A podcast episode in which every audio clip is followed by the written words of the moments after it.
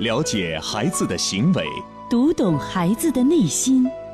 亲子课堂，与孩子一起成长。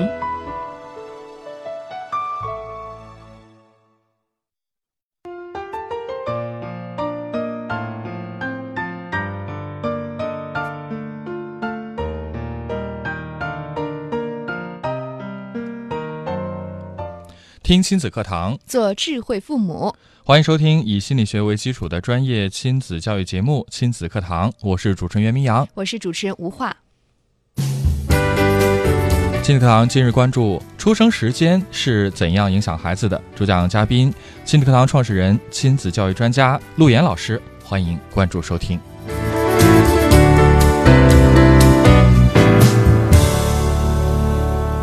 好，节目开始，首先请出陆岩老师。陆岩老师，您好。吴浩好，民谣好，亲子课堂的听众朋友们，大家好。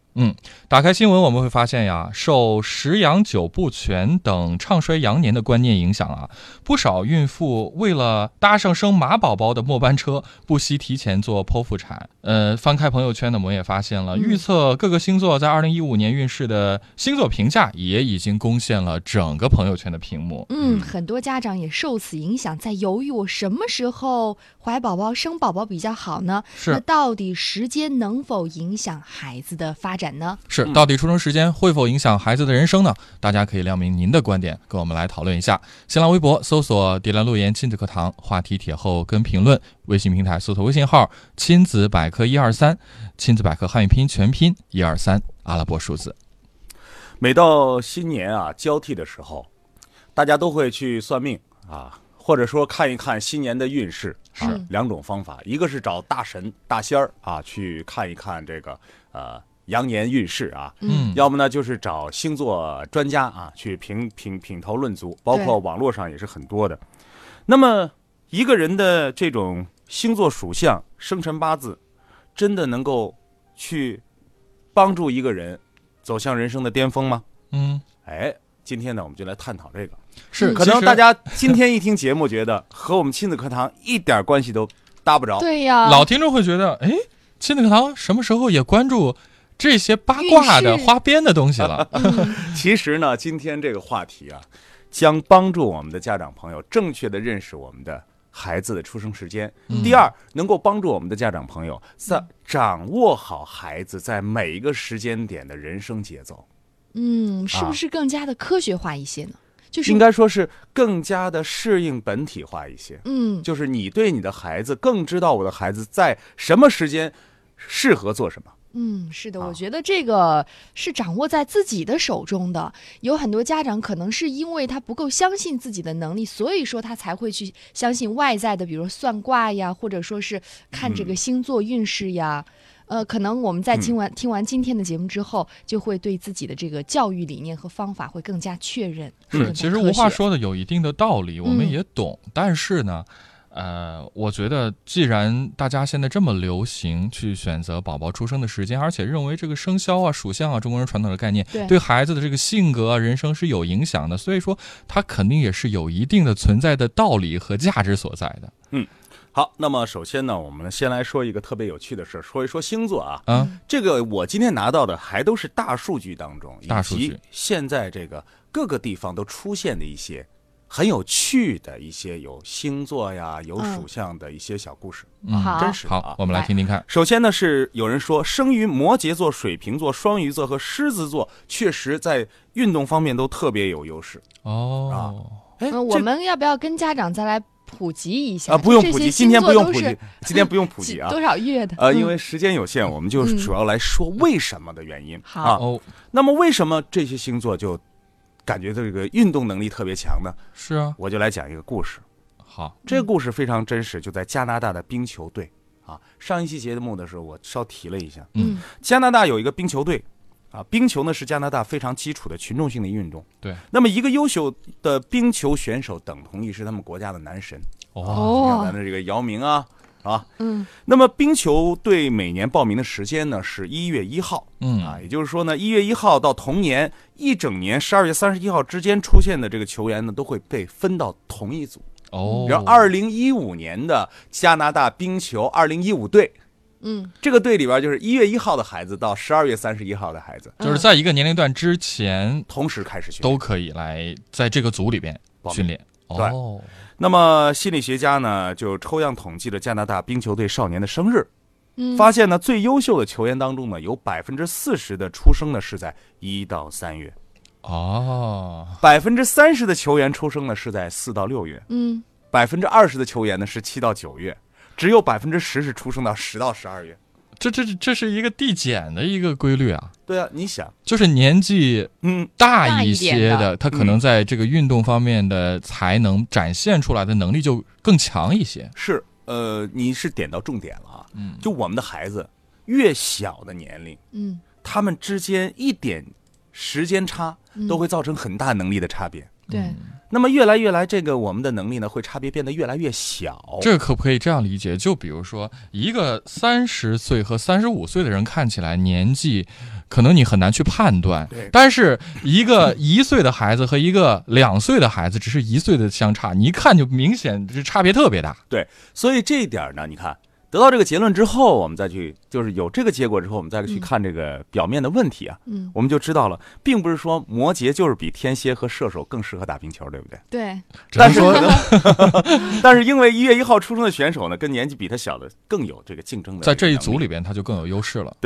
那么当然呢，一开始呢，这个小摩羯啊，不过是比小天蝎年长了半年，嗯但是到了十三、十四岁呢，呃，这个时候呢，优秀的教练辅导啊，大量的高强度训练呢，哎，这个好处又开始显现了，小摩羯更容易进入职业的青年队，从而获得更多的机遇和上升的空间。就是小年龄小一点的，对，这是为什么呢？因为年龄小的孩子，嗯他在那个就是他的能量的释放会更靠后一些，而更靠后的能量释放呢，会让他截取更大的一个发展。嗯哦，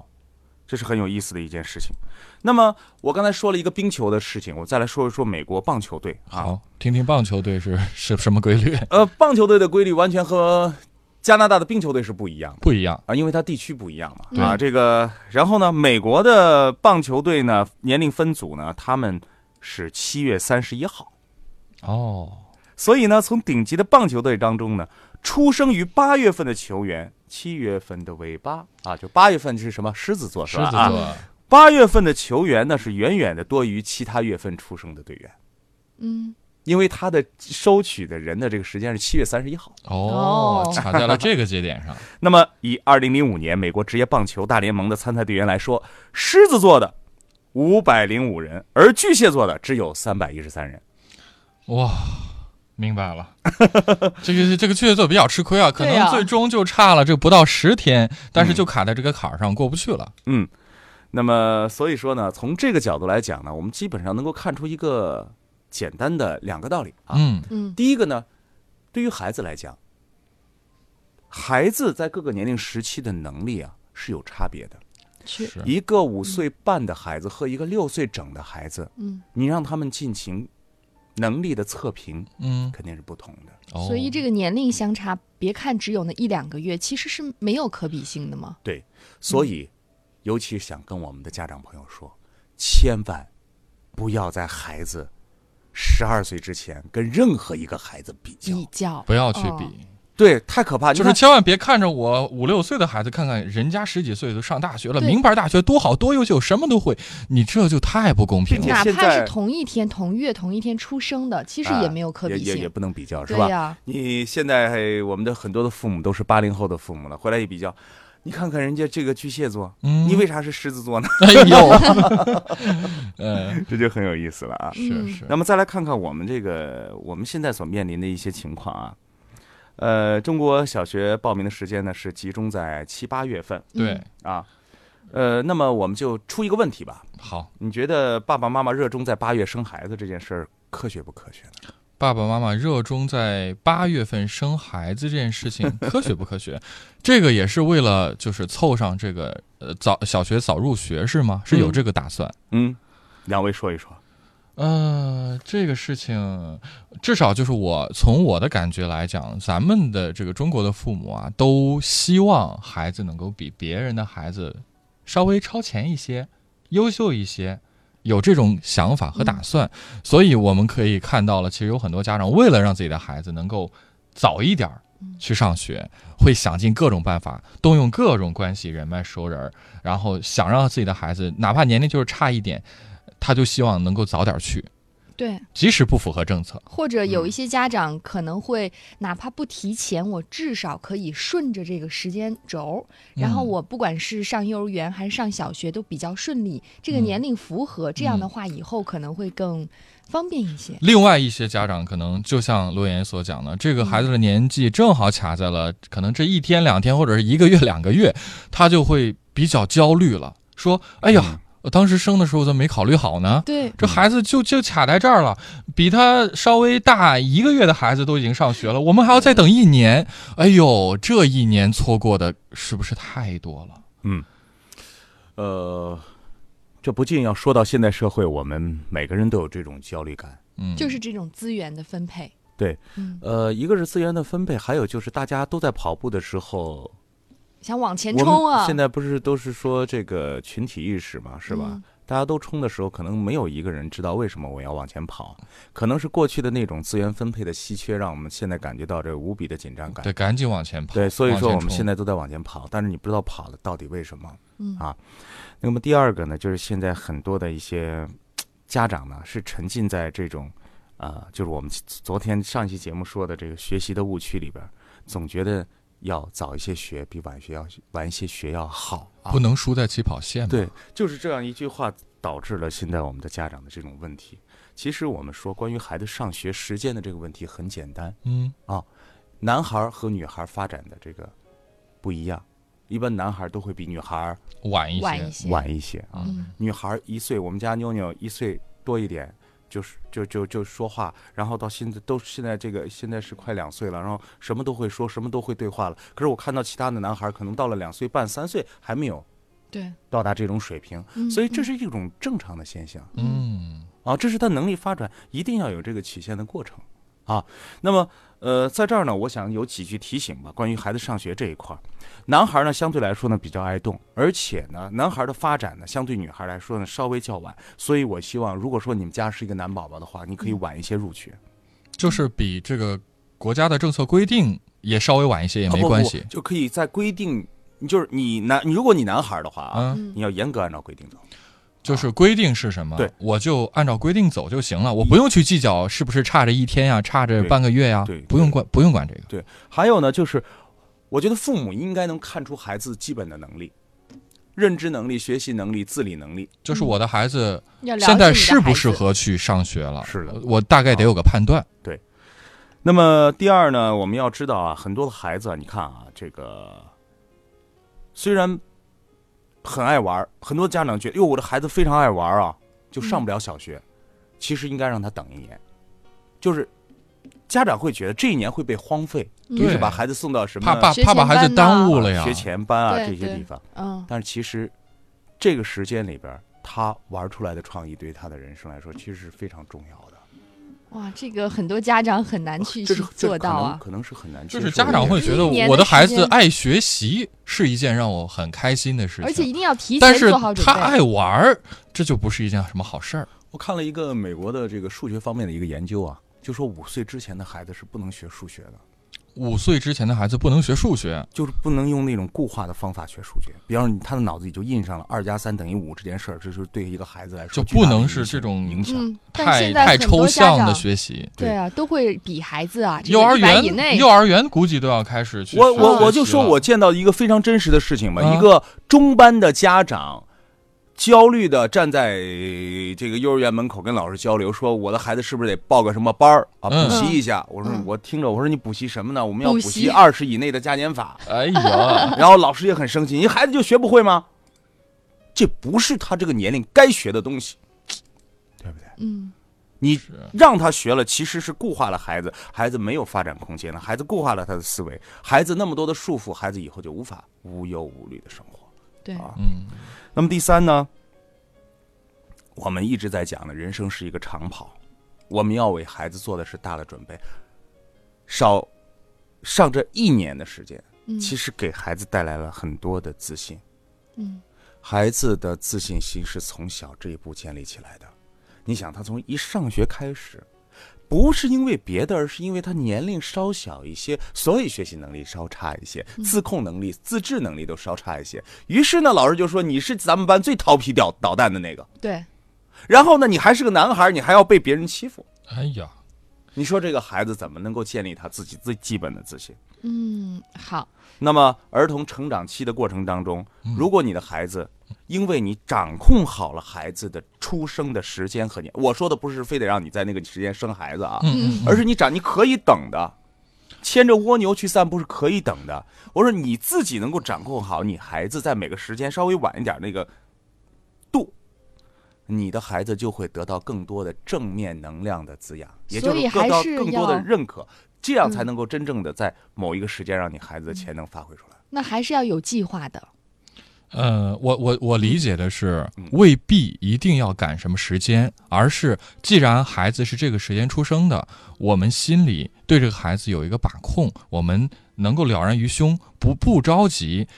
用一种静等花开的心态去等待孩子成长就够了。还有就是，你即便着急了，你也领先不了什么。嗯，你领先了什么呀？对，因为这个马拉松最后的输赢啊，是在最后后半段才才能显现出来，而不是在起跑的那一刻。所以这个时间可能在某一阶段，然后横向去比的时候，对于孩子的能力来说是有稍微的影响，但是真正影响孩子人生或者发展的，不是这个时间。真正影响孩子人生发展的是孩子在这个时期当中所体现出来的，刚才我说的正面的滋养。那么这个正正面的滋养是谁给他的呢？是家长能够掌握好这个节奏。嗯，你的孩子刚五岁多，还是个男孩儿，你已经忍不住现在这个时代的节奏了，你呲啦把自己的孩子拖后门走关系给弄到小学了。嗯嗯那这后果，孩子的的，呃，失败的心理，抗挫折的能力，你来负。好，我们来稍事休息啊，在广告之后接着回到节目当中，也欢迎大家透过新浪微博和腾讯微信的方式跟我们来互动。新浪微博搜索“迪兰路言亲子课堂”，话题帖后跟评论；微信平台搜索微信号“亲子百科一二三”，亲子百科汉语拼音全拼一二三阿拉伯数字。最权威的心理学理论，最实用的亲子教育方法，尽在以心理学为基础的亲子教育节目《亲子课堂》。让父母轻松读懂孩子的说明书。继续回到正在播出的亲子课堂，本节目由普康好女人冠名播出。今天陆岩老师跟大家来分享的话题：出生时间是怎样影响孩子的？那透过刚刚陆岩老师的讲解，我们大概在心里已经有一个呃大概的一个方向了，就是这个出生时间，呃，对孩子是有影响，但但是没有绝对的对，影响但它的影响，呃，我觉得跟家长对于孩子的这个自然发展的这个规律，嗯包括你在心态上的这个对调整相比，可能就变得不那么重要了。嗯是最关键的，还是父母，还是我们的家庭成长的环境哈。是，也欢迎大家继续透过微博、微信参与进来。新浪微博是迪兰路言亲子课堂，腾讯微信是亲子百科一二三，亲子百科是汉语拼的全拼，一二三为阿拉伯数字。嗯，我们来看看大家在微信平台上发来的信息的互动啊。首先来关注到的是康康的一个问题，他说要请教陆岩老师一个问题：我的儿子是一零年十月份出生的，现在上中班，等到上完大班的时候啊，他还不到六岁，不到上小学的年龄。那我是继续让他蹲大班呢，还是找个学前班让他上一年呢？这是很多家长都会面临的一个问题。现在呢，这个学前班呢，呃，优质的学前班啊嗯，专门做学前班的机构也有很多。啊嗯嗯，这里边有两点要给到大家。第一呢，我们在孩子上小学之前，能让他多出一年的快乐、无忧无虑的时光，嗯，是对于孩子生命当中的一份厚礼，哦，对真的是一份厚礼确。实，想一想，我们呃，可能都有这种经历，就是你一旦上了小学之后呢，你就开启了，你就像子弹上了膛一样，嗯就开启了这十二年的寒窗苦读了。嗯，对嗯，这十二年回想起来好像，呃，不是说没有快乐，嗯这些快乐其实很少，就像撒在沙滩上的贝壳，而更多的就是漫无边际的茫茫的苦海呀。这有句话说得好啊，就是“学海无涯苦作舟对那么第二点呢，要给到大家是什么呢？就是孩子的学习啊，一定是一个循序渐进的过程”。啊嗯。那么，比方说欧洲地区，我们都知道它是一个幸福感很强的这个地区嗯，包括美国也是。美国小学一年级的孩子下午几点放学啊？两三点就放学，两三点，两三啊点就放学两三点，我们下午刚上班刚啊上，学，啊，他们两三点就就放学，对，并且呢，他们的进度非常的慢。为什么进度慢？大家都，哎呀，美国的数学发达咱们国家怎对呀、啊么咱会们比这儿的咱数慢学呀到？那儿那个都很厉害，其实不然。不然为什不么？然啊，为什么呢？因为他们把更多的时间和精力建立在孩子对认知的这个提高上了。他会安排孩子去回去做蛋糕，嗯会安排孩子和妈妈共度一些时间，跟自己的小有组一些去协作对一演件讲事啊情，各种各样的事情。啊。但是我们过早的把孩子放在学习的这个范畴里边，其实是在固化孩子的思维，影响着孩子。所以在我们现在这个环境里边啊，第一，能让孩子多一年的快乐时光，就让孩子多一年的快乐时光。尤其像你这样的孩子，嗯五岁半，我建议你千万不要把孩子送到小学，以后苦我的你吃。那可以上学前班吗？对，呃就就关于第二还点是对第二点，学前班的学前概念班的作用在哪里？我要告诉给所有的家长，嗯学前班不是来学前学东西的。嗯，那是干嘛的？养成学习习惯和学习兴趣的两条。学如习果习惯那还是要学，这个事情我觉得嗯就比较难把握了，罗源老师对。就我们知道，这个其实很多孩子的学习习惯就是在关键的小学时期，甚至小学一二三年级养成的。但是，一旦这个学前班没选好，他有可能就是两两面，一方面一边好的就是把学习习惯养成了，另外一方面可能就还没上学，我就讨厌学习这件事儿了。对所以说，你看我刚才说了，这是两条，一个是习惯，一个是兴趣，嗯，兴趣是根本兴趣是根本。啊。如果他学着学着都不想写作业了，嗯，我还没上学我就知道，哎呦，以后上学是这个样子。哦如哟，果他学着学着都开始讨厌老师了，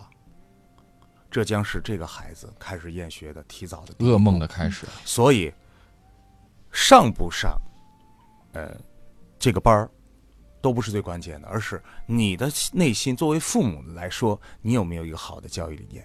说白了，有没有听过咱们亲子课嗯堂，，对，无论是蹲大班儿还是上学前班，都最可重以要让孩的子是，寻找到快乐。对而是快你乐怎么作为家长怎么来引导？当这个呃学前班的这个老师告诉你，呃，你的孩子啊，从现在开始写作业了啊，每天描红本儿写上五张，嗯，孩子都写到晚上九点了，嗯你还要逼着孩子写，那这个时候，嗯，是好是坏，你自己心里都应该去很好的衡量。父母擦亮双眼。好，我们来接听一下线上这位朋友的热线，看看他有什么问题。这是赵女士，你好，赵女士。赵女士，好，我们哎请。喂，你好。你好，哎你好请张讲女士您什请么讲问题啊，我我想请教一下我儿，我小儿子今年两岁半，然后他就是特别喜欢打人，哦，嗯、然后就是说还有一句话就是什么都是我的，就是说你比方问这东西是谁的，我的这个吧没事儿，咱但就是比方说这谁把牛奶洒地上了，我， 但是实际上不是他洒的，他也会这样说，呃，我想赵女士，你的问题是有问题的， 嗯，就是你问是谁做了坏事，谁把牛奶洒地上了，这是谁的东西？那作为一个两岁多的孩子来讲，那他学的更多的可能就是我。对，他还以没有他其实不知道你在问什么，你想过这个问题没有？哦，就像我就画了一个哦坑坑，然后告诉孩子说你跳吧，那怎么办？哎，可不要这样讲啊！我们家女儿一岁半，那可是谁是谁的都分得非常清楚。啊、这是谁的鞋，那是谁的衣服，这是谁、这是谁的手机在响。人家嗯那来分得非来常来，罗源老师说说到底是怎么回事？两岁半的孩子打人呢，其实他是不知道如何跟别人交流。啊嗯，我想问一下，首先第一个问题，你的孩子谁带大的？啊、一岁 一是一岁半之前是我带的，然后就一岁半之后他回老家，然后爷爷奶奶带了将近一年。这一年里边，你和孩子接触的频次是多长？嗯，这一平年常里边儿也你，就是你你你多长时间回一次老家呀？两三个月吧。你想两三个月，你把一个一个多一个一岁半的一个孩子放到老家，这一年的时间，啊，怎么办呢？你听过我们节目吗？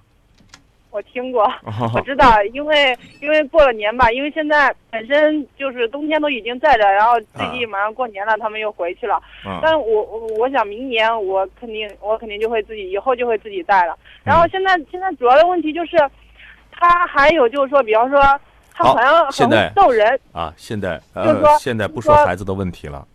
嗯现在不说孩子的问题了。如果你想解决这所有的问题，不管说是孩子打人，还是呢孩子认为什么都是他的，很霸道嗯，啊，呃，这是这是咱们这样认为的。你现在唯一的方法就是把孩子接过来，或者你回去，啊我或者他过来啊这个是啊这个我我是必须的。然后就是哎我不知道该怎么引导。啊。引导很简单，正常的嗯交流。你比如孩子想打人的时候，他说：“你是不是想要妈妈的什么东西啊？你是不是想干什么事一件事情啊？”嗯然后他想去，呃，动手的时候，哦，你可以摸一摸呀，你可以抱一抱啊，让他知道正确的交流方法是什么，不断的重复。你缺失了，孩子内心是有情绪的。